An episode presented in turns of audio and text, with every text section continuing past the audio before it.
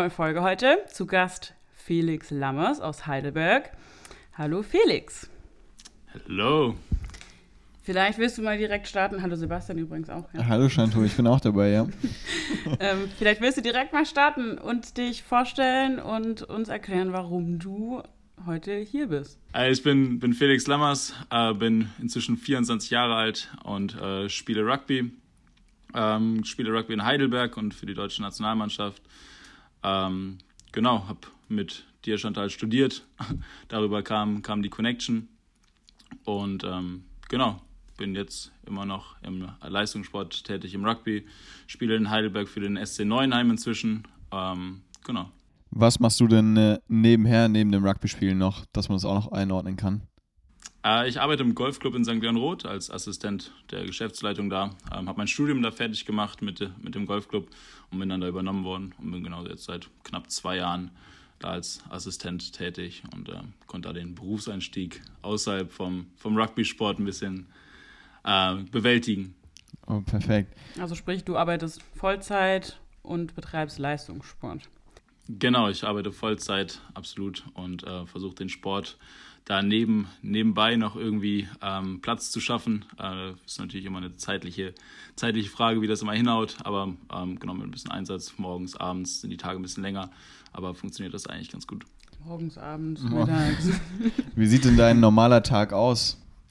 So. Äh, normaler Tag ähm, startet normalerweise so um halb sechs, wenn der Wecker geht, ähm, weil wir normalerweise um sechs dann die erste Einheit haben. Äh, Im Gym normalerweise, ähm, genau morgens dann eine Gym-Einheit, die kann man halt individuell machen. Ähm, dann haben wir zwei Einheiten, die wir zusammen als Team im Gym machen in der mhm. Woche und die anderen Einheiten mache ich morgens alleine im normalen, äh, normalen Fit, äh, Fitnessstudio.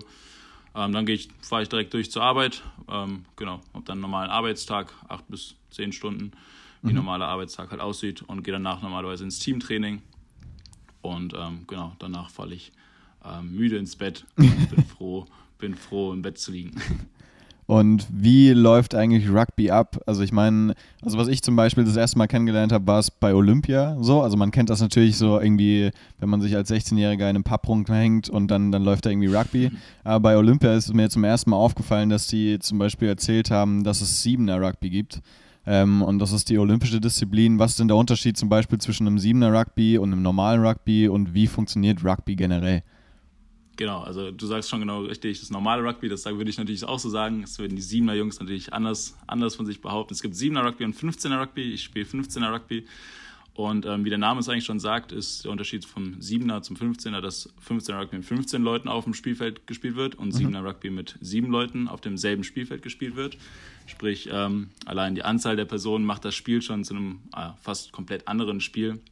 Mhm. 15er Rugby ist es ähm, ein bisschen körperlicher, ein bisschen kraftvoller, dafür auch ein bisschen langsamer, dadurch, dass einfach 15 Leute nebeneinander stehen und dann natürlich einfach dementsprechend weniger Platz ist und mehr ineinander ein bisschen gelaufen wird. Mhm. Ähm, mit sieben Leuten ist es ähm, dynamischer, ein bisschen schneller, ein bisschen athletischer. Ähm, da werden auch ein bisschen andere Spielertypen gebraucht.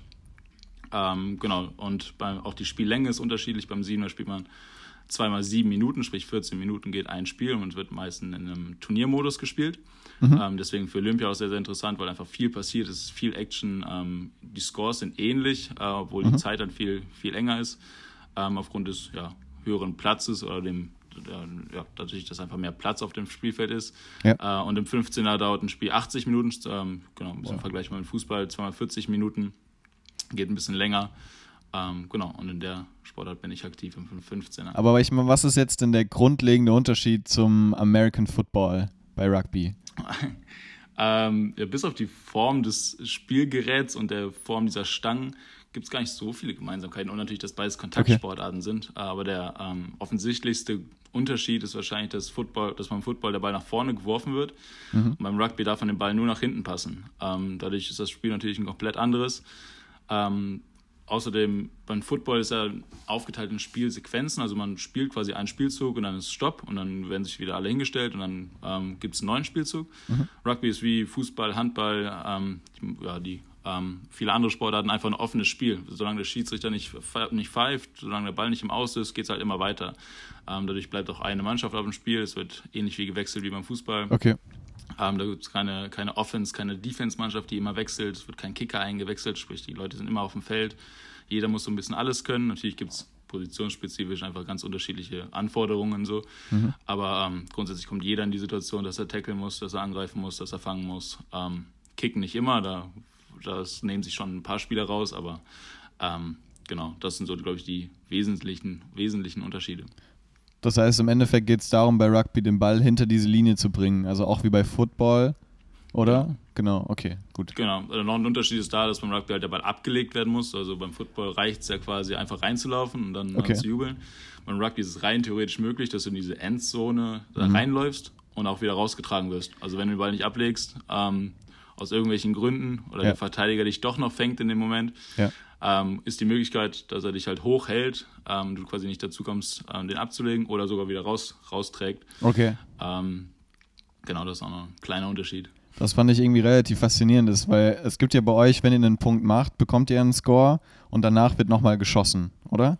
Genau. Okay, so ist es, also so war es zumindest bei dem Olympischen. Genau, das beim Football wird ja immer von derselben Position ge geschossen. Mhm. Ich glaube immer aus der Mitte. Ich bin jetzt auch nicht so Football, Football confirm, aber ich, ähm, ja. ich glaube immer aus der Mitte, wir immer von derselben Position. Aha. Und beim Rugby wird da von da geschossen, mehr oder weniger in einer Linie, wo der Ball abgelegt wird. Wenn du genau, ganz, ganz außen in der Ecke den Ball ablegst, wird auch von, darfst du da beliebig weit nach hinten oder nach vorne gehen. Mhm. Aber auch von ganz außen wird dann quasi gekickt. Sprich, ist es das Ziel, immer so nah wie möglich in der Mitte abzulegen, weil dann der ja. Kick einfach erfolgreicher oder ja, wahrscheinlicher ist. Genau, das ist das, was mir irgendwie als erstes aufgefallen ist, weil ich auch immer dachte, ja, die gehen hinter die Linie und legen halt ab. So, und dann habe ich aber, oder irgendwann im Laufe des Spiels hat dann der Kommentator auch gesagt, ja, die versuchen halt den Ball immer mehr Richtung Pfosten zu bringen. Und deswegen, wenn die genau. alleine waren, sind die irgendwie nochmal in den Bogen gelaufen und dann das Ei genau, halt. Aber am Ende immer lieber außen ablegen als gar nicht ablegen. Genau, ja. das sowieso, ja, ja. Aber beim Siebener Rugby kam es, oder relativ häufig jetzt bei Olympia vor, um das, um das irgendwie im Beispiel zu behalten, ähm, dass die Leute doch relativ alleine dann gegen Ende da waren. Also alleine über diesen, diese Linie ohne Gegner ähm, gelaufen genau, sind. Genau, das liegt natürlich einfach daran, dass es ist einfach viel mehr Platz und es ist also viel kürzer. Also es ist wirklich, mhm. ich habe es jetzt auch ein paar Mal spielen dürfen, müssen, wie auch immer man es nennen will. äh, aber es ist unfassbar anstrengend, weil es ist wirklich sehr, sehr also es geht in so einen aeroben, anaeroben Bereich, wo du nicht ganz, dein Körper nicht ganz genau weiß, was er, was er äh, abrufen soll. Es ist unglaublich laufintensiv. Dazu kommen Kontaktsituationen, die da auch natürlich ein bisschen weniger powervoll als im 15er sind, aber es sind immer noch Kontakt, äh, Kontaktsituationen. Du läufst immer noch in jemand anderen rein. Es ist immer noch ein Gerangel um den Ball. Ähm, und dazu musst du die ganze Zeit gefühlt sprinten. Ähm, und dann, wenn einmal jemand durchbricht, ist ganz oft die Situation da, dass halt keiner mehr wirklich hinterherläuft, mhm. weil du kriegst ihn nicht mehr und dann, ob er jetzt diese fünf oder sieben Punkte macht. Okay. Ja, da, dafür kann man auf der sich die Kräfte schonen und dann lieber die Kräfte nutzen, um dann selber nochmal einen Versuch zu legen, was halt einfach ja, wahrscheinlicher ist.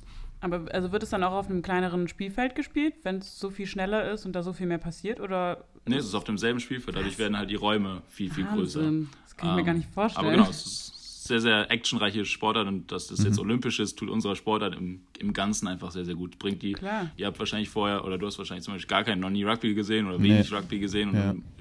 da, dadurch kriegt man Kontakt dazu. Ja. Ähm, auch wenn es eine andere, andere Art des Sports ist, aber es ja, hat der Sportart, glaube ich, im Ganzen echt gut getan. Und das auch wirklich echt, eine sehr, sehr interessante Version. Mhm. Das machen echt viele Sportarten jetzt, ähm, dass es da so Abwandlungen gibt, die ein bisschen kompakter, mhm. aber dafür schneller sind. Ne?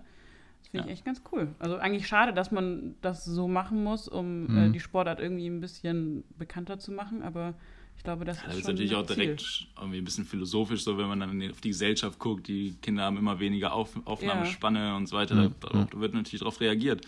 Ja. wenigsten Kinder haben jetzt noch Bock, sich wirklich 80 Minuten irgendwie ein Spiel anzugucken. Ähm, deswegen versucht stimmt. man immer neue Versionen, neue, neue Varianten zu finden, wo, wo man es gibt immer mehr Highlight-Videos, es wird immer mehr, immer beliebter. Und ja. da passen sich viele Sportarten halt auch an. Ähm, Allgemein langweilt ja. sich die Gesellschaft, finde ich, so richtig schnell an langatmigen Dingen. Also ja. vor allem, sei es jetzt Sport oder irgendwas anderes, das ist voll, also ich merke das ja selber, wenn ich jetzt Olympia geschaut habe, ich war, habe wahrscheinlich eine Aufmerksamkeitsspanne von 15 Minuten gehabt, dann habe ich mhm. kurz mhm. abgeschalten, dann wieder hingeschaut, so. Das Normale halt, ja. ja. eine andere, Bei dir vielleicht. Was man auch dazu sagt, also Felix und ich, wir haben ja zusammen studiert. Mhm. Felix hat schon in der Studienzeit ähm, das Rugby, würde ich mal sagen, präferiert. er kam morgens gerne mal zu spät, weil er noch im Training war, musste früher noch gehen, weil er noch ins Training musste. Also, würde sagen, das Studium war eher zweitrangig. An, das würde ich natürlich ganz anders erzählen. Ach ja. Ähm, aber genau, es war so die, äh, meine aktivste Zeit im Sport, wo mhm. ich dann auch im höchsten spielen durfte in der Uni-Zeit.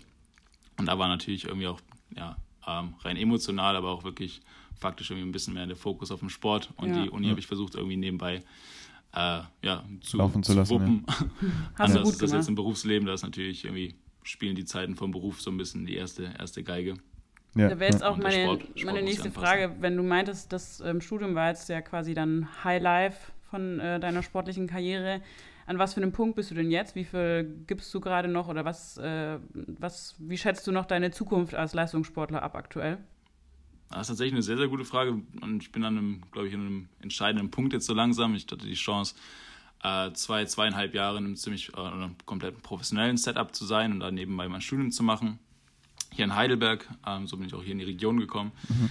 Ähm, das hat sich dann aufgrund von ähm, ja, einer Situation rund um den damaligen Sponsor, der sich mit dem Verband damals verkracht hat, wie es oft in Randsportarten irgendwie so ein bisschen ist, mhm ähm, dass da dann doch nicht mehr der Sport im Vordergrund steht. Auf jeden Fall hat er sich damit verkracht, hat sich zurückgezogen, sprich es gab kein, kein professionelles Setup mehr. Ähm, und ich bin ähm, ja, mehr oder weniger auch ein bisschen gezwungen worden, dann quasi meine berufliche Laufbahn ein bisschen zu forcieren, ähm, weil ich mein Studium auch fertig machen wollte und dann nicht den Sprung ins Ausland gewagt habe, sondern mein Studium fertig gemacht habe. Und ähm, bin jetzt so ein bisschen an dem Punkt, ich habe meinen ähm, beruflichen Einstieg jetzt gestartet. Ähm, der auf wie eben schon gesagt, so ein bisschen die erste Geige gerade spielt und ich versuche den Sport auf dem höchstmöglichen Level gerade immer noch mhm. ähm, ja, weiter weiterzuführen. Jetzt war Corona natürlich da, zwei, knapp zwei Jahre, hat den Sport lahmgelegt. Deswegen kann ich meine aktuelle Situation ein bisschen schwierig einschätzen. Mhm. Ähm, aber momentan kriege ich es unter einen Hut, in Deutschland in der Bundesliga zu spielen und dann auch für die Nationalmannschaft interessant zu sein. Ähm, ja, aber es ist natürlich ein Amateurlevel oder semi-professionelles Level, Level gerade. Ähm, okay. Genau. Aber hast du dann auch, also hast du aktuell irgendwie vor, dann noch ein bisschen tiefer wieder einzusteigen oder würdest du das jetzt einfach ganz gerne bei dem Level gerade eben belassen? Ja, die Entscheidung muss ich tatsächlich jetzt treffen. Die, mhm. die ist noch nicht ganz getroffen. Ich habe jetzt noch ein Jahr äh, oder wahrscheinlich jetzt ähm, ja, ein, anderthalb Jahre wahrscheinlich in der Position, wo ich gerade bin, mhm. äh, beruflich.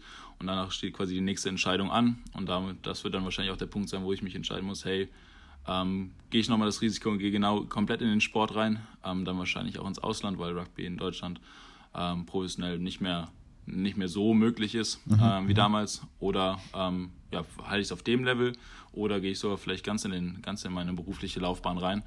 Äh, da muss man natürlich ein bisschen abwägen und vor der Entscheidung stehe ich zeitnah. Was käme denn, äh, was das Ausland anbelangt, jetzt für dich nochmal in Frage? Ich meine, du warst ja schon in, ich glaube, Neuseeland, oder? Genau, ich war ein Jahr in Neuseeland nach dem Abi. Ähm, mhm. wie, viele, wie viele das gemacht haben, Australien, Neuseeland ist natürlich das beliebte Ziel. Äh, als Rugby-Spieler oder als Rug damals schon als Rugby-Spieler natürlich irgendwie auch nochmal aus anderen Gründen. Ähm, nicht das klassische Backpacking. Äh, mhm. Bin da rüber, auch zu einer Gastfamilie, zu der alten ähm, Familie oder der Familie meines damaligen Trainers aus Düsseldorf mhm. und habe dann da auch neun Monate Rugby spielen dürfen. Habe dann natürlich auch noch drei Monate so ein bisschen Backpacking-Leben drangehangen, um natürlich auch nochmal ein bisschen das Land zu sehen, wenn man schon mal da unten ist. Ähm, aber war ja. mainly da auch ein bisschen Rugby zu spielen. Ähm, um, auf, um auf deine Frage zurückzukommen, jetzt in Europa sind natürlich die Top-Nationen England, Frankreich. Da wären dann die zweiten, dritten Ligen wahrscheinlich interessant, die auch mhm. noch komplett professionell betrieben werden und ähm, wahrscheinlich erstmal ein Level werden, wo man, wo man sich rantasten kann. Ähm, ja klar, die USA baut gerade ein sehr, sehr interessantes ähm, Projekt auf in ihr, mit einer coolen Liga. Mhm. Ähm, ja, aber das wäre wahrscheinlich, wenn man in Europa bleibt, sind England, Frankreich, ähm, so wahrscheinlich die. Aber ja, warum ist das in Deutschland nicht mehr so möglich? Weil die Sponsoren einfach fehlen oder weil die Achtung in der Gesellschaft dafür nicht da ist für den Sport? Weil ich habe also. Ja, wahrscheinlich, wahrscheinlich bedingt das eine das andere. Ähm, okay in Deutschland gibt es, also Rugby ist erstmal eine absolute Randsportart in, in, mhm. in Deutschland. Es ist zwar eine Weltsportart, die Rugby WM ist, glaube ich, das zweit- oder drittgrößte Sportereignis ähm, der Welt nach Olympia und Fußball. Mhm. Also Rugby wirklich in der Welt sehr, sehr, sehr anerkannter Sport, sehr, sehr beliebter Sport. In Deutschland hat es noch nicht wirklich Fuß gefasst. Ähm, dadurch, dementsprechend sind einfach wenig Vereine, okay. wenig Leute, die Rugby spielen in Deutschland ähm, und dadurch auch einfach wenig Geld in der Sportart drin. Mhm. Ähm, mhm. dadurch ja, bedingt es einfach, dass es wenig, also fast, fast, fast keine äh, kompletten Profis mehr gibt. Viele, die so ein bisschen was dazu verdienen. Okay. Die sich ein Taschengeld dazu verdienen. Äh, aber die, der Großteil ist einfach im Amateurbereich anzusiedeln. Und ähm, ja, da ist natürlich dann dementsprechend droppt dann auch das Level. So ehrlich muss man auch sein. Okay, das heißt, deswegen ist Deutschland zum Beispiel nicht bei der Olympia dabei gewesen, weil einfach die, die, die Spieler nicht auf dem gleichen Level sind. Oder lag das, das noch an anderen, anderen Punkten? Das war tatsächlich sportlich sehr, sehr knapp. Also wir haben eine sehr, sehr, sehr, sehr okay. gute Siebener Nationalmannschaft. Ähm, dadurch, mhm. dass Olympia, dass es olympisch ist, gibt es in der siebener Variante halt dementsprechend einfach Fördergelder. Mhm. Ähm, der Verband ähm, verfügt dann einfach über wirklich einen guten Topf an, an Geld fürs siebener Programm, aber rein fürs siebener Programm. Und ähm, da ja. gibt es dann auch Vollprofis. Also haben wir wirklich eine coole, okay. äh, coole Kaderstruktur. Äh, Kaderstruktur. Äh, sehr, sehr gute Spieler, ähm, die Olympia wirklich ganz knapp verpasst haben. Ähm, und jetzt mhm. in den mhm. letzten Jahren wirklich ganz oft an der, an der Weltspitze irgendwie so rankratzen, aber noch nicht ganz den Schritt gewagt haben. Ja, ja. Aber nicht, noch nicht geschafft haben, den Schritt. Ähm, und jetzt, genau, jetzt, ähm, die Nationalmannschaft ist jetzt auch zu zwei World Series Turnieren. Das ist so die höchste Spielklasse mit den All Blacks. Das sagt vielleicht vielen was. Ja, ja. Mit Fiji als Olympiasieger mit den ganzen großen Nationen. Ähm, die spielen so, ein, so eine Turnierserie äh, immer, immer im Jahr. Mhm. Und da gibt es äh, ab und zu äh, Gast, Gastmannschaften. Und da ist Deutschland jetzt zweimal, zweimal zu eingeladen. Sprich, die dürfen sich jetzt erstmals auf dieser, auf dieser Serie, wo sie sich seit Jahren versuchen für zu qualifizieren, beweisen. Also im Siebener ähm, Bereich ist Deutschland tatsächlich gar mhm. nicht mehr gar nicht mehr so weit weg. Und die trainieren auch alle in Heidelberg oder ist da ein anderer Stützpunkt noch? Ah, nee, die äh, trainieren auch alle in Heidelberg. Heidelberg okay, ist der ähm, ja, Stützpunkt für, für Rugby. Okay, crazy. Also für dich ja natürlich wahrscheinlich auch relativ cool, dass es alles so nah ist.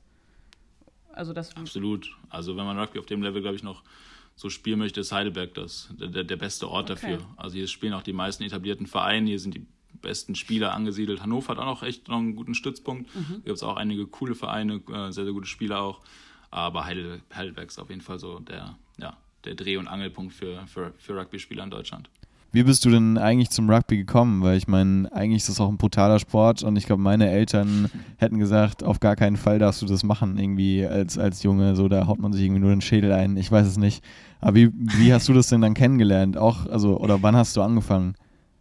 Zu meinem Glück waren meine Eltern zwiegespalten, aber der eine zumindest ganz anders, weil er hat auch selber Rugby gespielt. Mein Vater hat immer, hat immer schon Rugby gespielt, der schon okay. seitdem er, glaube ich, selber Anfang 20 war, hat er über einen Lehrer, der das damals in eine Schul-AG gebracht hat, in meinem kleinen Dorf da, hat er den Zugang zum Sport gefunden und hat dann auch ähm, ambitioniert Rugby gespielt. Meine mhm. Mama ähm, tut sich mit der Sportart immer noch ein bisschen äh, schwer, aus den Gründen, die du auch gerade genannt hast. Ja, ja. Also vielleicht nicht immer der tollste, tollste Moment, wenn man seinen, seinen Mann oder seinen Sohn ähm, ja, kebbelnd, nenne ich es mal, mit anderen Spielern auf dem Platz sieht. Ja, muss man ähm, sagen. Aber doch, dieses ist auch sehr, sehr, ähm, er supportet das auf jeden Fall alles. Also ein kleiner, kleiner Spaß. Aber ich war bin ein kleiner Quereinsteiger eigentlich gewesen. Also mhm. ich habe immer Fußball gespielt, wie die meisten Kinder, Jungs in Deutschland. Ja. ähm, aber komme auch wirklich aus dem Fußball, habe das irgendwie mal versucht, ähm, ja, ambitionierter zu spielen. Das hat dann irgendwie nicht sein sollen. Mhm. Bin dann zurück wirklich ins komplette Amateurfußball zu, zu meinem Jugendverein aus meinem Dorfverein. Und dann bin ich einfach mal mit meinem Vater in der Wintersaison zum Fitwerden, zum Rugby-Training mitgegangen. Da gar nicht ambitioniert, um da irgendwie dabei zu sein, einfach weil die gerade Fitness mhm. gemacht haben. Ähm, zum Mitlaufen, zum Mittrainieren bin ich mal mitgegangen.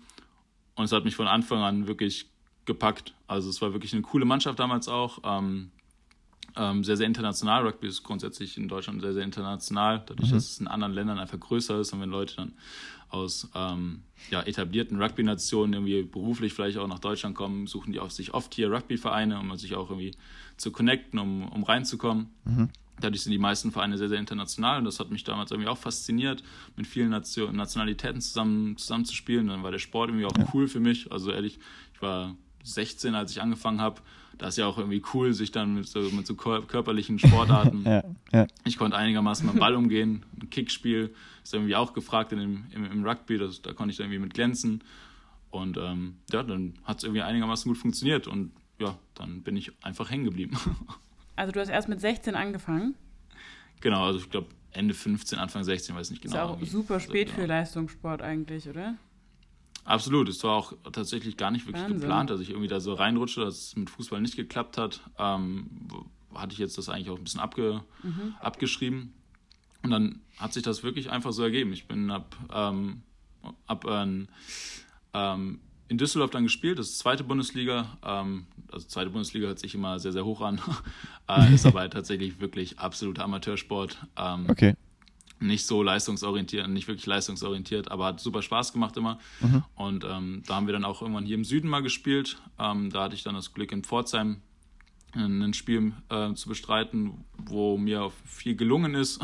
war, war ein ganz gutes Spiel und danach kam, kam ein Scout hier aus Heidelberg zu mir, der zufällig da bei einem anderen Spiel da zugucken war und dann mal rüber geguckt hat und mhm. ähm, mich da offensichtlich gesehen hat und ähm, mich danach nach Heidelberg zum ähm, genau, cool. Test also das war so der Wendepunkt. Hat. Und so bin ich irgendwie da reingerutscht. Da wurde es quasi Leistungssport.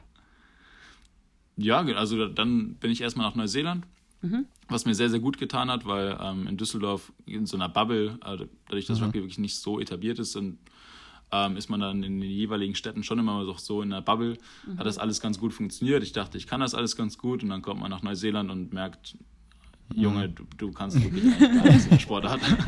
äh, es gibt ja. wirklich. Es ist, eine, ist, ein kleines Land mit wirklich nicht vielen Einwohnern und hier ist wahrscheinlich jede Oma besser als du. ähm, okay. so, so, ungefähr hat es dann doch wieder ein bisschen runtergeholt. Ja, ja. ähm, aber es hat wirklich super Spaß gemacht da. Es war toll zum Lernen. Äh, sportlich wie auch wirklich äh, mit, den, mit den Jungs da zusammen zu spielen ähm, in einem anderen Land. Und das hat gut funktioniert. Danach bin ich wieder zurück nach Heidelberg und ähm, habe dann da die Möglichkeit bekommen, im Setup äh, als Jugendspieler, als Perspektivspieler mit dabei okay. zu sein. Und ähm, ja, so ist das dann tatsächlich einfach so gekommen.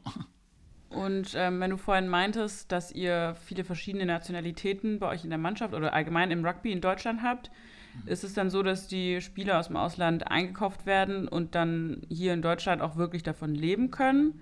Also ist das wirklich so ein kleiner Transfermarkt oder ist das mehr Schein als Sein? Ähm, teils, teils. Also ich glaube, wirklich eingekauft wird, wird nur bei Vereinen in der ersten Bundesliga und da wahrscheinlich auch eher, eher nur bei den Top-Mannschaften. Okay. Alle anderen profitieren davon, wenn Leute aus dem Ausland ähm, aus, auf, aus Beru äh, beruflichen Gründen in die Region ziehen und dann fr früher vielleicht mal zu Hause in den Heimatländern gut gespielt haben, da gute Spieler waren und aus einfach beruflichen Gründen nach Deutschland kommen und dann da den Vereinen zu, zulaufen, mehr oder weniger. Mhm. Äh, in der Bundesliga wird wirklich auch aktiv irgendwie ein bisschen gescoutet da läuft es auch viel über Werk in Wien. Jetzt hat der schon jemanden aus seiner Heimatnation und kennt ja. da noch denjenigen, der rüberkommt.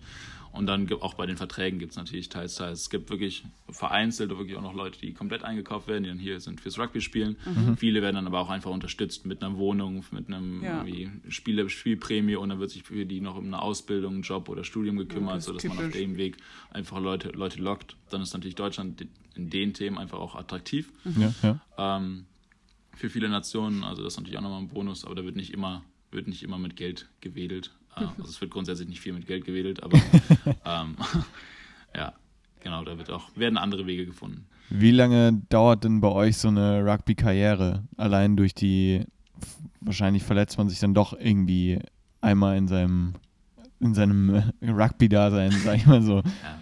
Verletzungen bleiben ja in jeder Sport, Sportkarriere wahrscheinlich nicht aus. Ja. Ähm, aber die Karriere, also ich meine, aber ich meine, das ist Mitte, ja trotzdem. Mitte 30 wahrscheinlich ist so das, das mhm. Maximale. Natürlich gibt es dann Leute, die irgendwie ganz verrückt sind und mit 40 immer noch spielen, weil sie, mhm. weil sie einfach einen unglaublichen Körper, unglaubliche Fitness haben äh, unglaublich widerstandsfähig sind. Ja. Aber ich glaube, der normale Rugby-Spieler spielt peilt so Anfang, Mitte 30 an, so wie okay, also doch so lange. in anderen Sportarten auch. Ja. ja, ich dachte, dass ihr Verbrauchter seid, in Anführungszeichen, weil es halt eben einfach eine Kontaktsportart ist, wo man, wo ich mir dann immer so denke, so, man läuft ja die ganze Zeit an, man läuft dann irgendwie doch mal gegen eine Person und irgendwie fällt man dann sechsmal dumm und dann im Training ist es ja immer noch eine Kontaktsportart und da bleibt es ja auch nicht aus wahrscheinlich. Ja, aber aber wir sind ja auch vorbereitet auf das. Also es ist okay. jetzt nicht so, dass wir unvorbereitet in Kontakte laufen. Wir, wir wissen schon, worauf wir uns da einlassen. Klar, es ist ein physischer Sport, man muss ein bisschen auf seinen Körper achten und sich auch ein bisschen vorbereiten. Ja, ja. Und ähm, gerade wenn es dann irgendwie in ein Leistungslevel geht, da, kann, da muss man wirklich auch gucken, dass man körperlich bereit dafür ist. Das ist ja. auch der, der, die große Challenge dann bei Jugendspielern, ähm, die daran, daran zu gewöhnen. Das ist immer so ein, ja, so ein so ein enger, äh, schmaler Grad, auf den man dann geht als Jugendspieler. Ähm, Gehe ich da jetzt schon rein oder versuche ich nochmal andere Wege zu finden. Ja, Bin ich ja. schon bereit, körperlich da mitzuhalten. Ähm, ja, aber grundsätzlich, genau, ist das, glaube ich, für den Körper schon machbar, bis Anfang, Mitte 30 zu spielen. Okay. Nee, ich dachte nur, weil die ganzen Leute einfach, also das, was ich jetzt gesehen habe, immer getaped sind ohne Ende und dann halt natürlich mit diesen klassischen, äh, wie heißt es, also ich nenne es jetzt mal Helme auf dem Kopf rumlaufen und, und der Kommentator dann schon sagt, ja, der hatte schon die Gehirnerschütterung oder so. Dann, dann denkt man sich immer so, ach krass, so, wie lange macht er das noch oder, oder fällt er nicht gleich um? so nach dem Motto. Ja, ich glaube, glaub, da sind Rugby, also ich werde es jetzt auch nicht zu glorifizieren. Ich ja. glaube, da sind, ist man schon ein bisschen widerstandsfähiger. Also das, ja. derselbe Schmerz, der woanders vielleicht mal auch eine Verletzung wäre, wird dann da vielleicht einfach mit einem Tape oder mhm. einfach, dass man drüber spielt, ähm, umgangen. Ja. Ähm, dadurch, dass man es im Spiel auch nicht immer merkt. Also ich hatte tatsächlich auch ein, ein paar Verletzungen, wo ich im, nach dem Spiel erst gemerkt habe, oh, ist ja vielleicht doch was, weil du im Spiel einfach voller ja. Adrenalin bist. Also da, da, merkst du es dann auch nicht wirklich. Ähm, wie, wie, geht ihr eigentlich mit Gehirnerschütterungen um? Also ich kenne das aus meiner Sportart, da wird es gerade ein oder ist es mittlerweile so langsam angekommen als Riesenthema. Im Football ist es ja ein Riesenthema. Ich meine, bei euch fallt ja wahrscheinlich auch öfter mal auf den Kopf irgendwie so oder haut euch den Kopf an. Ist es da mittlerweile oder findet das Beachtung? Gibt es da, da, Regeln dafür, wenn man sagt, ey, der hat sich jetzt so hart, also der muss einfach mal pausieren, um zu checken und runterkommen? Oder wird er auch gesagt, ey, spiel einfach weiter so und wenn er halt umfällt, dann wird er ausgewechselt, so nach dem Motto? Aber manchen denkt man, dass, da würde nicht drauf geachtet. Vielleicht, aber, äh, nee, es ist wirklich auch ein Riesenthema in den letzten Jahren geworden. Mhm. Auch absolut zu Recht. Ähm, der Sport ist immer dynamischer, immer kraftvoller geworden. Die Leute werden immer athletischer. Da ja. ist immer mehr Kraft, die da auch wirkt. Und ähm, da muss der Kopf, das ist wahrscheinlich mehr oder weniger schwächste, schwächstes Körperteil, ja. ähm, da einfach auch geschützt werden. Das ist wirklich wie, wie, ähnlich wie im Football ein Riesenthema. Ähm, okay. Da wird sehr, sehr, sehr, sehr, sehr, ähm, sehr, sehr viel darauf geachtet, jetzt ist sehr, sehr viel Vorsicht geboten. Äh, Im Spiel werden die Regeln angepasst. Ähm, Im Rugby darfst du auch nicht. Also das ist nicht einfach ein unkontrolliertes Tackle oder sowas. Alles überhalb der Schulter ist erstmal kom komplett tabu.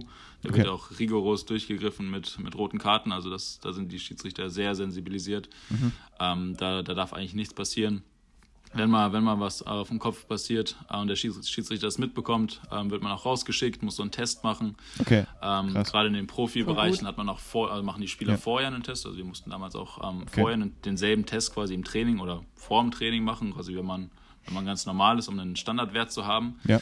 Ähm, und der Wert wird dann quasi in Relation gesetzt zu dem Wert, den du dann im, im Spiel bei dem Test machst. Mhm. Und wenn der zu weit abweicht, darfst du auch nicht mehr zurückkommen. Okay. Ähm, also da wird wirklich arg drauf geachtet. Ich hatte jetzt auch ein, zwei Mal die Situation, dass ich dann nicht zurückkommen durfte. Ähm, und, das, und das zeigt, hat mir dann wirklich auch gezeigt, weil in der Situation habe ich es nicht verstanden. Also ich war ganz klar, hey, ich will doch ja. zurückspielen. Ich kann auch spielen. Aber ja, das hat so viel Adrenalin. nicht wirklich die Wahrnehmung, dass ja. dein Kopf gerade mhm. einfach ein bisschen Karussell fährt. Ich glaube, das kann man für äh, sich selber dann gar nicht dafür, entscheiden.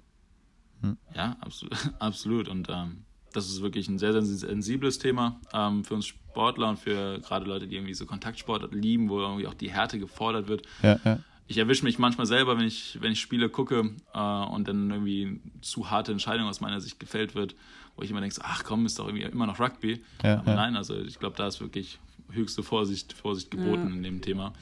Ähm, damit wir alle, wie gesagt, auch bis Anfang Mitte 30 spielen können und danach immer noch einigermaßen bis drei zählen können. Ja.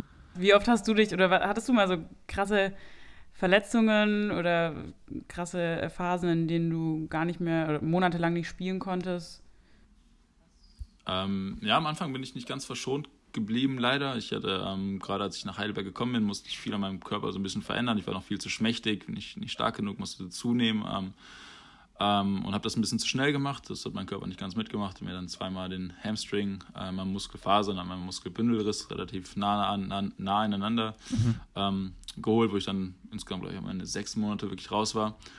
Ähm, und jetzt hatte ich vor knapp zweieinhalb Jahren einmal ein Nierentrauma, also einen auf die Niere bekommen. Ähm, okay. Das war auch nochmal ein bisschen einschneidend, weil es eine Verletzung ja. ist, die man als Sportler irgendwie nicht wirklich, nicht wirklich greifen kann. Es ist in dem Körper, also klar habe ich irgendwie ein bisschen gemerkt, es ist mir ein bisschen schlecht und so. Ja, ja. Aber das kann ja auch ganz schnell ganz doof aus, ausgehen. Und das hatte ich in dem Moment überhaupt nicht auf dem Schirm, dass das wirklich gerade ein bisschen, bisschen wirklich sehr doof war. Ähm, aber das waren, glaube ich, wahrscheinlich so die, ja, Stimmt. die prägendsten. Das war irgendwann Ende des Studiums mal, oder? Ja, genau, das war ähm, in der Endphase vom Studium, ähm, wo ich auch, ich genau, ich habe noch, am nächsten Tag hätte ich eigentlich eine Klausur geschrieben, das war ganz, also Anführungsstrich, Anführungsstrichen ein bisschen witzig, weil ja. ich, im, im, Spiel ist das passiert, im Turnier und ich habe das vorher, danach erst eher, eher so als Bauchschmerzen interpretiert. Ja. Bin dann nach Hause gegangen und im Bett merkte ich so, oh, vielleicht ist es doch ein bisschen mehr und ähm, vielleicht gehe ich doch mal zum Arzt. Mhm. Hatte aber die ganze Zeit meine Lernsachen dabei, sprich, ich bin ins Krankenhaus gefahren, wurde dann untersucht, hatte die ganze Zeit meine, meine Papiere. Ich lügen, damit ich auch das eine oder andere von der Chantal dabei war, was ich mir ausgeliehen hatte. ähm, und habe immer noch gedacht, ja, morgen, morgen muss ich die Klausur irgendwie hinkriegen. Krass. Bis dann irgendwann die Diagnose kam, ja, sie bleiben vielleicht mal heute Nacht hier und ähm, rufen vielleicht jetzt schon mal in der Uni an, dass es morgen mit der Klausur nichts wird. Okay. Ähm, aber genau, es war in, in, dem Zeitraum. Wie reagiert denn dein privates Umfeld ähm, auf deinen Sportkonsum, beziehungsweise hast du Zeit für was Privates außerhalb von, vom Rugby-Spielen? nee. nee. Oder ist das, ist das wirklich nee. nur der Inner Circle und man trifft sich mit den Leuten, weil man mit denen halt auch am meisten Kontakt hat? Ähm, also mein Umfeld ist wirklich sehr, sehr verständnisvoll und supportive. So. Also da habe ich wirklich sehr, sehr viel Glück. Sowohl meine Eltern und meine Geschwister haben immer verstanden, dass ich viel unterwegs war mit, mit dem Sport. In den Jugendjahren ist das natürlich auch viel Fahrerei. Ich habe in Düsseldorf lange gespielt. Mhm ähm, und in Grimmbruch gewohnt. Das ist eine Fahrerei von 30, 40 Minuten. Mein Vater hatte das Glück, dass mein Vater in der Zeit auch noch selber gespielt hat. Ähm, okay. Wir quasi in einer Mannschaft dann irgendwann gespielt haben und er mich dann ja natürlich zwangsläufig auch mitgenommen hat. Ja. Aber auch so, meine Mutter hat mich oft gefahren und ich haben verstanden, wenn ich bei Familienfeiern die extra Wurst bekommen habe und irgendwie später kommen durfte, nicht, nicht kommen musste. ähm, und auch jetzt, äh, Freunde, Freundin ähm, mhm. unterstützen mich wirklich dabei. Ähm, dadurch, dass es jetzt gerade in dem Setup, wo ich jetzt bin, ähm, doch irgendwie zeitintensiv ist. Da ja, sind ja. in der Woche wirklich, ist da wirklich relativ wenig Zeit für, für Sachen außerhalb. Das nutze ich dann irgendwie am Wochenende, um mich mit Freunden zu treffen, um wirklich auch mal was außerhalb des Sports zu machen, was, glaube ich, dann auch wirklich wichtig ist, weil wenn man nur in dieser Bubble ist und nur in diesem Hamsterrad, da, da wird man ja auch verrückt. Ja, ja. Ähm, ich glaube, da braucht man, muss man sich wirklich auch aktiv so ein bisschen Zeit nehmen für, für Freunde und dann auch mal, auch mal feiern gehen oder was auch immer einen äh, froh macht. Ähm, mal normale Leute treffen. Zeit zu nehmen. Aber in der Woche ist das, brauche brauch ich tatsächlich auch dann den, den, Support von, von, von meiner Freundin zum Beispiel, die mir dann den Rücken frei hält, mehr oder weniger zu Hause. Äh, mhm. auch, viel, auch viel kocht dann so. Ähm, weil wenn ich dann abends nach Hause komme, dann nochmal anderthalb Stunden kochen müsste oder eine Stunde kochen müsste, wird das auch Zeit nehmen. Und ähm, da habe ich wirklich sehr, sehr Glück, dass alle um mich herum das alles sehr, sehr gut mitmachen und cool. sehr, sehr verständnisvoll da sind. Ja, ich glaube, es ist schon wichtig, dass man da äh, von außen auch nochmal gestützt wird weil es ja schon nicht so ohne überhaupt die intrinsische Motiv Motivation da irgendwie hochzuhalten. Und wenn man dann auch noch merkt, man bekommt von außen Unterstützung und das ist cool und die Leute supporten dich, ich glaube, das gibt einem schon noch mal ein bisschen mehr Antrieb. Ja, auf jeden Fall. Ich glaube auch ein bisschen aus unterschied äh, unterschiedliche Gründe, warum das gut ist in den, also als Profi, wenn man das hauptberuflich macht, Sport, ist glaube ich der Support von außen einfach auch wichtig, um dir ja. Sicherheit zu geben. Ja, weil es ist ja doch irgendwie was nicht ganz Normales, wenn man, wenn man nur Sport macht. Gerade in Deutschland ist es jetzt auch nicht so. Äh, ist anders als in Amerika, wo du, wenn du Sportler bist, irgendwie der Hero der Nation bist und wirklich der Superman, egal wo du hingehst. Jetzt wirst du in Deutschland dann irgendwie doch eher gefragt, okay, davon kannst du leben. Genau. Das machst du, du machst jetzt nur das. Also so ganz, so ganz glauben tun die Leute das nicht. Und ich glaube, dann ist umso wichtiger, dass wenn dein Umfeld dich da supportet, dir einfach diese Sicherheit zu geben, hey, das das ist was wert, das ist cool, was du da machst, weil Sportler identifizieren sich natürlich auch über ihre sportlichen Leistungen, über, über, ja. das, über den Sport an sich so. Und ähm, da einen Rückhalt zu haben, ist wirklich wichtig. Und jetzt in dem Setup, wo ich bin, hilft es mir wirklich auch operativ einfach. Also ja. einfach wie die Sachen, die ich immer angesprochen habe, dass mir ein bisschen in anderen Themen irgendwie der Rücken freigehalten wird. Ähm, aber auch da natürlich fragt man sich selber als Sportler, wie oft ist das irgendwie wert, weil mhm ja, wenn irgendwie mal eine Tief Tiefphase so ist, dann fragt man sich, warum mache ich den ganzen Scheiß ja eigentlich? Warum quäle ich mich wieder morgens früh raus? Warum muss ich jetzt diese, den Sprint noch machen, obwohl ja. mir schon schlecht ist, obwohl ich schon Sterne sehe? Warum ja. muss ich da über eine Grenze gehen? So. Und dann ist ja umso wichtiger, dass du von außen den Support kriegst und sagst, hey, du bist auf dem richtigen Weg, das, ja, das ist cool, was du da gerade machst. Und wenn du mal in so einem kleinen Tief bist ähm, und dich zum Beispiel fragst, warum mache ich das jetzt gerade hier noch oder warum investiere ich da gerade eben so viel? Wie kommst du da raus oder was, was motiviert dich da am meisten? Was ist so der springende Punkt bei dir, dass du sagst, ich gebe nicht auf und ich investiere noch mal mehr? Also ich war zum Glück noch nicht oft wirklich in diesen, so einer Tiefphase, in der Verletz ersten Verletzungsphase mit dieser Hamstring-Geschichte, da, da, hatte ich mal eine kurze Phase und jetzt auch, ähm, nachdem das alles zu Ende gegangen ist, so mhm. ähm, mit, mit, dem, mit dem Sponsor damals, ähm, da sind tatsächlich relativ kleine Sachen. Also wirklich in die Kabine kommen und da sitzen schon drei Leute, Musik läuft, machen sich gerade alle bereit fürs Training. Äh, oder nach einem anstrengenden Training zusammensitzen in der Kabine, keiner sagt gefühlt was, alle sind komplett am Arsch sitzen, aber da zusammen in, in, in der Alle Kabine oder im Training funktioniert wieder was Kleines. Äh, irgendwie was, mhm. du fängst einen Ball, den du manchmal nicht fängst, so, oder legst irgendwie einen coolen Versuch oder dir gelingt irgendwas Kleines. Also sind es tatsächlich kleine Sachen, die einen dann da immer wieder mehr und mehr Sicherheit geben oder einen wieder daran erinnern, warum man das macht. So. Und ich glaube, da, ja. da brauchen es gar nicht die großen er Erfolge sein, dass man erst wieder hochkommt, wenn man mhm. was Großes gewinnt, sondern ich glaube, da sind es wirklich die kleinen Sachen, die einen immer wieder dann an die Grundsachen erinnern, warum man den, warum man den Sport macht. Ob es die Menschen mhm. sind, ob es der Sport an sich ist. Ähm, da hat ja jeder seine eigenen Gründe. Ich habe immer viel davon profitiert, dass es wirklich ein Mannschaftssport ist, dass ich viel, ja. Mhm. viel mit Jungs, mit den Jungs unterwegs bin, mich immer gut mit denen verstanden habe ähm, und dann Momente mit denen hatte, auf und auch neben dem Platz. Und das hat mich immer. Ich glaube, das ist echt so, Team Spirit ist einfach auch noch so ein Riesending, was einen so krass nach oben pushen kann.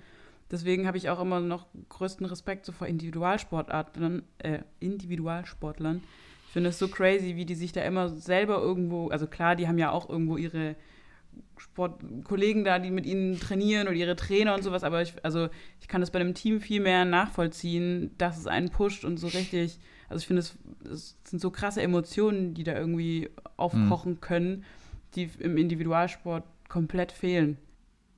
In der Mannschaftssportart, so habe ich zumindest immer empfunden, ist es ja auch einfach schwieriger ähm, zu quitten. Also, ja. weil ja. wenn du irgendwie keinen Bock hast, deine Leistung nicht bringst in einer Individualsportart, ja, da sagt vielleicht der Trainer mal was, aber nicht, niemand anders ist darauf angewiesen, dass du ja, deine Leistung bringst. Genau. In der Mannschaftssportart, spätestens nach dem zweiten oder dritten Mal, wenn du irgendwie unmotiviert oder irgendwas Dummes machst, sagt dir dein Mitspieler links oder rechts, Junge, dich raff zusammen. dich, ja. auf geht's. Oder findet vielleicht auch nettere Worte und baut dich wieder auf und ja, einfühlsamer, aber oder andersrum pusht dich dann nochmal irgendwie, wenn du was Geiles genau, gemacht hast, noch viel mehr. vielleicht auch mal aus einer, aus einer Negativphase einfach raus.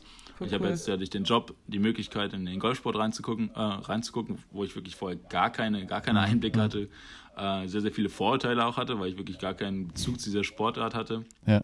Selber immer noch kein großer Golfer bin, aber wirklich, wirklich Respekt vor dieser Sportart gewonnen habe, ähm, weil es ist mental so eine anspruchsvolle Sportart und ähm, da, da können wirklich bei den besten Golfern ein falscher Gedanke kann dein ganzes ja, Spiel zerstören, auch über Wochen. So, wenn du dann einmal dich irgendwo reinge, reingehangen hast mhm. äh, und dich aufgegangen hast und in so einen Negativstrudel kommst, kannst du der beste Golfer technisch oder athletisch oder an allen Belangen sein.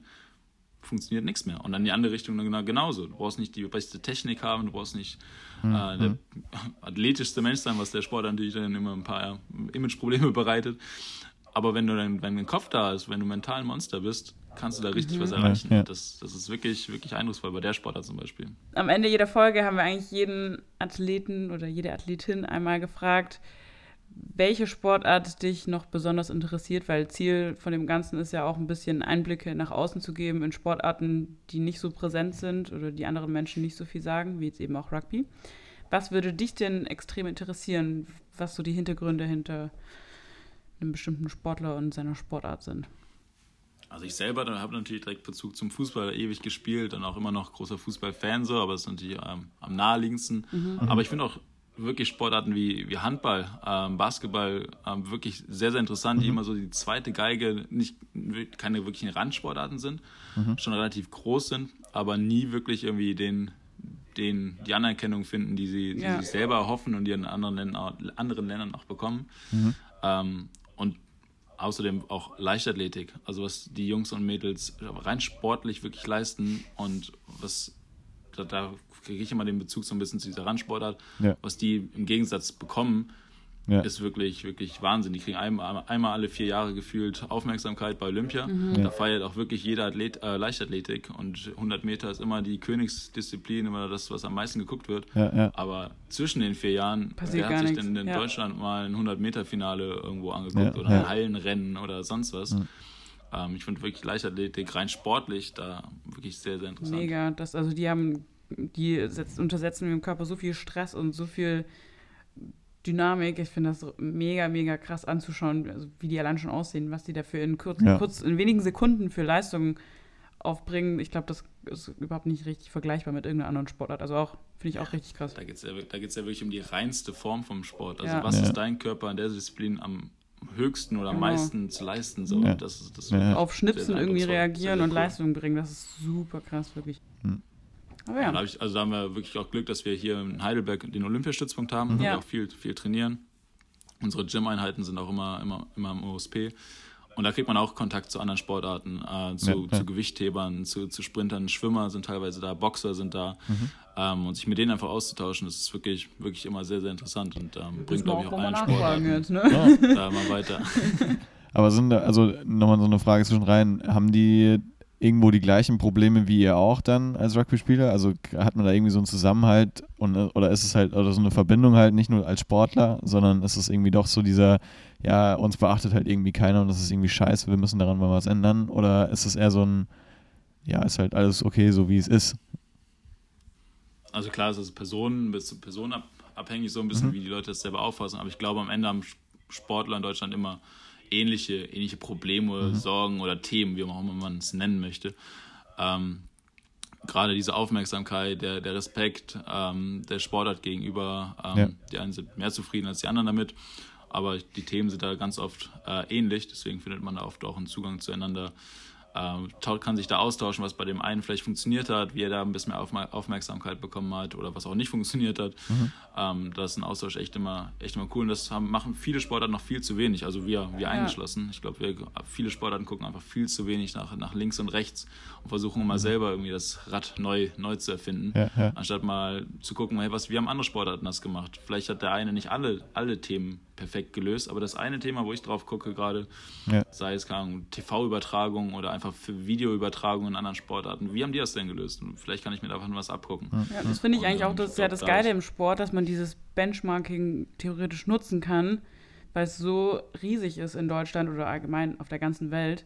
Und man macht einfach viel zu wenig, wenn man so in seinem eigenen Raster drin ist, seiner eigenen Tradition und glaubt, man selber macht es am besten irgendwie, habe ich immer das Gefühl. Ja, auch viele einfach auch aus, ein bisschen aus der Angst, so jeder kämpft so in, um, um die Aufmerksamkeit für seine Sportart und denkt, ja. wenn ich den anderen quasi ein bisschen supporte, verliere ich dann quasi an ja. Aufmerksamkeit, ja. Aufmerksamkeit für meine Sportart.